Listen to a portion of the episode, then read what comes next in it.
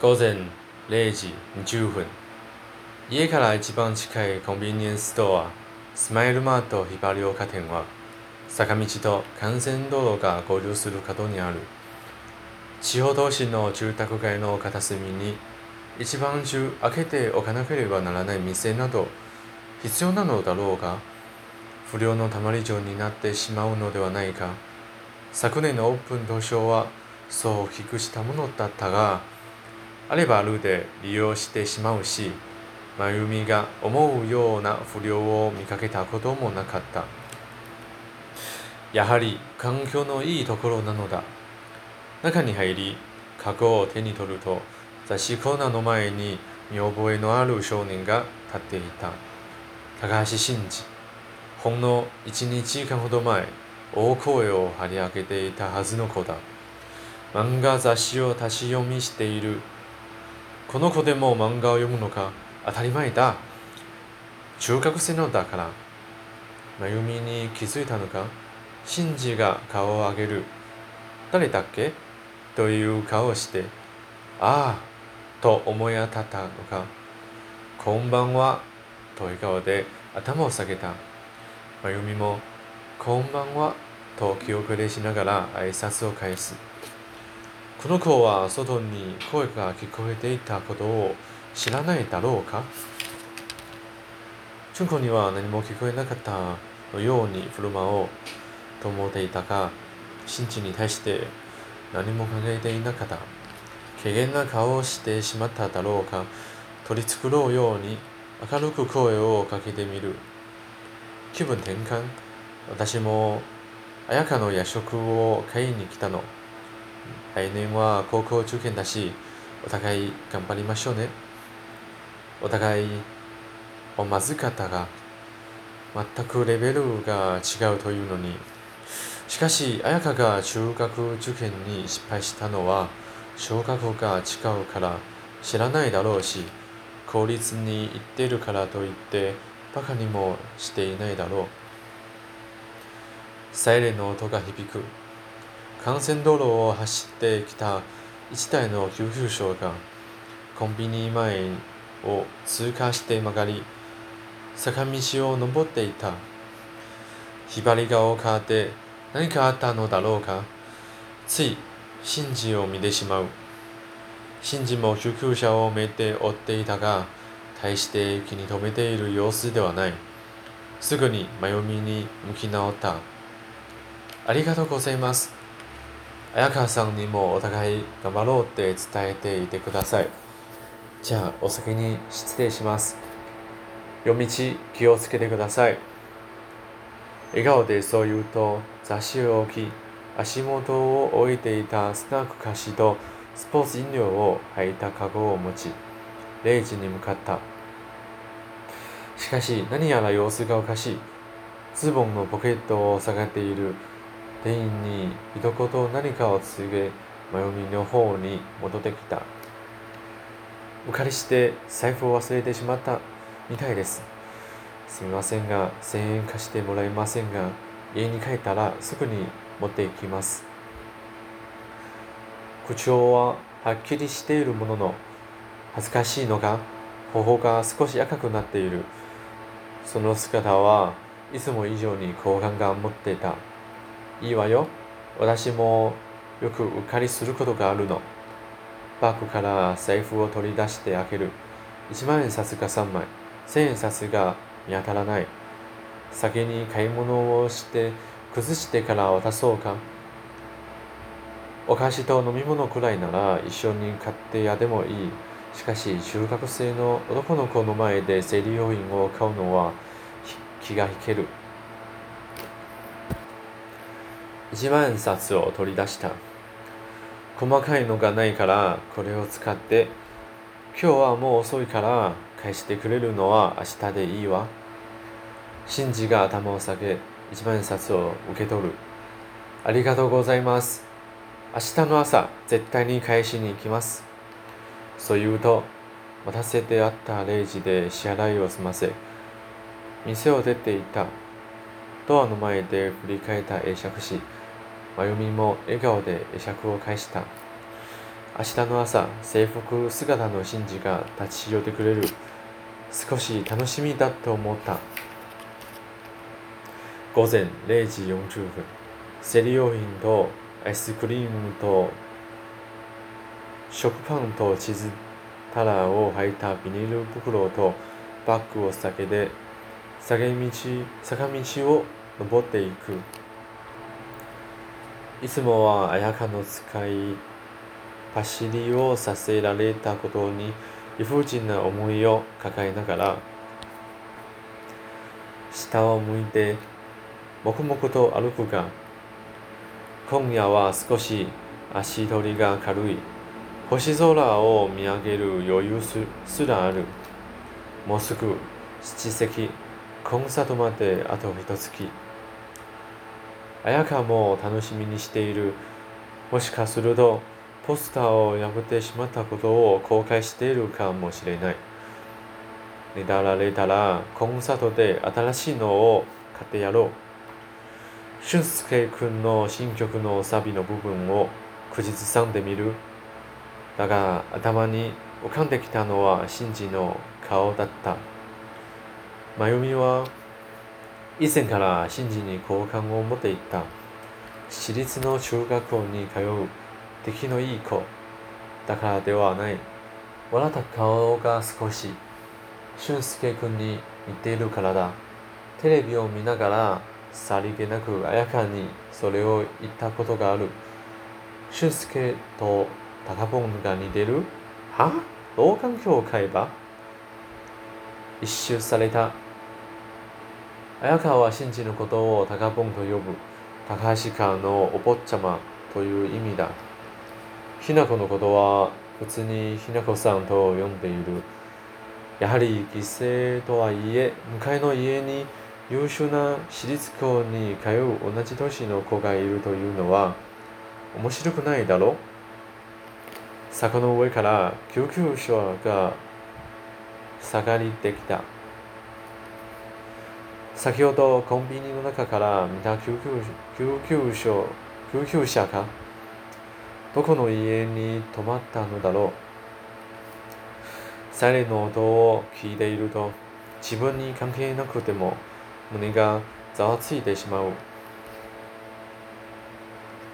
赤いランプが後方から迫ってくる。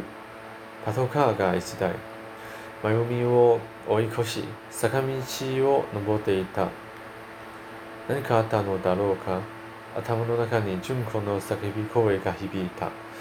流行る気持ちが次第に高まり、こう走りで坂道を駆け上がっていった。パトカーが我が家の前に止まっている。いや、高橋かだ。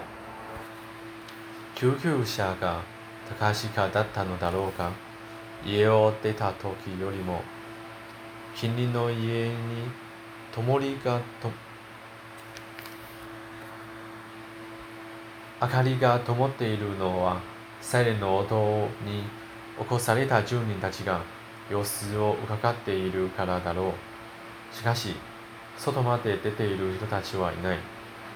左側にそんな野獣馬などいない。いや、三人いた。スパンコルが光っている。小島聡子だ。パジャマの上から薄手のカーディカーディガンのカーディガンを跳ね降りポシェットを斜め掛けした姿で大きな門の陰から覗き見覗き見するように立っている。後の二人は圭介と綾香が玄関の前に立ち向かいの家を眺めている。綾香が真由美の姿を見つけた。声を出さずに、おいでおいで、と手招きをしている。好奇心に満ち溢れた顔。圭介も真由美に気づく。同じように手招きをする。しかし、表情は深刻そうだ。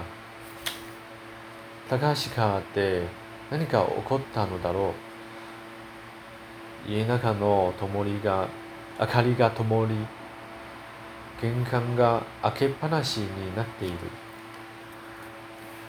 足を止めて中を覗き込みたい衝動にかけられたが手招きにつられそのまま背中を押されて中へ入るとドアの鍵をかけられた。もしかすると二人は八千馬根性を丸出して外に出ていたのではなく私のことが心配だったのかもしれない。迎えにいた方がいいかな、などと言いながら、そんなことを思ったのも、つかの間、綾香が妙にはしゃいだ声を上げた。向かいのおじさん、向かいのおじさん、頭殴られて運ばれたみたいだよ。ご主人がどうしてそんなことが分かったの？だって救急隊の人が無線でそれっぽいことを言ってたもん。そしたら、そしたら、パトカー待ってきたし、これってさっきの大騒ぎ大騒ぎの時起こったんだよね。きっとってことは、やったのは高ボンでしょ？私てっきりお母さんと喧嘩しているのかと思ってたけどお父さんとしてたんだ。家庭のことを言うんじゃないの？単に怪我をしただけかもしれないでしょ？それにもしそうならシンジがあんなに平然とした顔でコンビニにいるはずがない。何を？先に大騒ぎに気づいて、どうしようって私の部屋まで来たのはあんたじゃない？だって怖かったんだもん。だからって子供に頼る普通子供を巻き込まないようにしよう。って思うのが親じゃないの？そんな。私は何も気づいていなかったのにあんたが勝手に私の部屋に入ってきて窓を開けたんだからね。あんたが余計なことをしたから、私が巻き込まれちゃったんだよ。もし、隣のおじさんが死んじゃったら、それが原因でトラウマになっちゃうかもしれないから、私立行ってほしいんでしょ？失敗したら今度もあんたのせいだからね。私の人生どう責任取ってくれるの？あんたあんたと何回繰り返しただろう。綾香の声が徐々に甲高高くなっていく。どうしてそこに結びつけるのだろうか納得できない。圭介を見て、助けを求めた。二人のやりとりをぼんやりと見ているだけの音。一体何が起こったのか知らないけど、あんまり大きな声を出していると、うちまで警察が来るんじゃないか？赤の方に向いてはいるが、向いて入るが、目は合わせてない。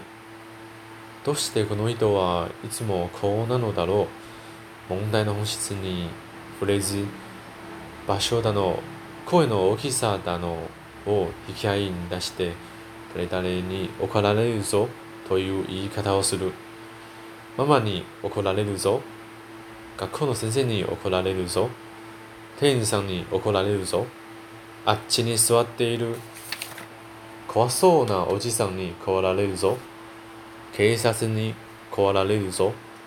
あんたが怒れ。あんたがいつも責任転嫁をするから、あやかも自分の問題を他人のせいにすればいいと思うようになったのだ。そのしわ寄せを被るのは誰だと思っているのだ？今だって自分に振ら振られなければ綾香が感触を起こす前に風呂に入ってしまおうとタイミングを測っていたに違いない。親父は何にも知らないくせに口挟まないでよ。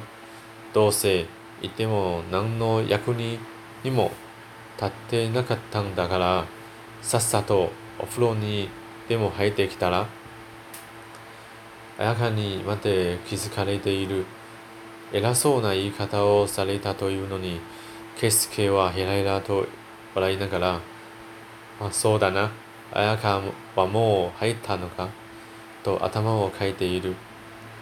振ればわかるでしょ綾香がそっけなく答える。まゆみはため息をついた。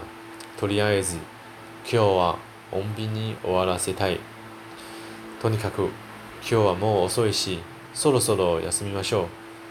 明日になれば、お迎えで何かあったのかわかるでしょ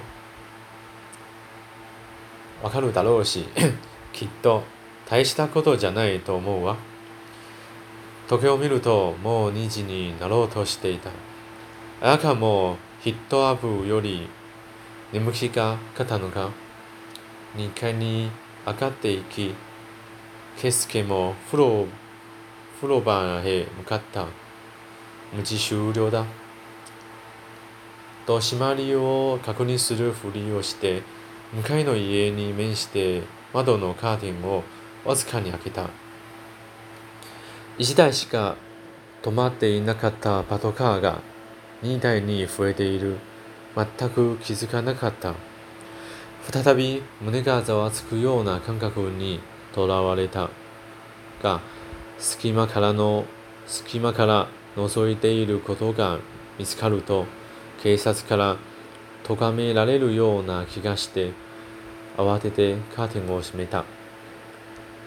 窓を閉めている限り、外の音は入ってこない。我が家には関係のないことだ。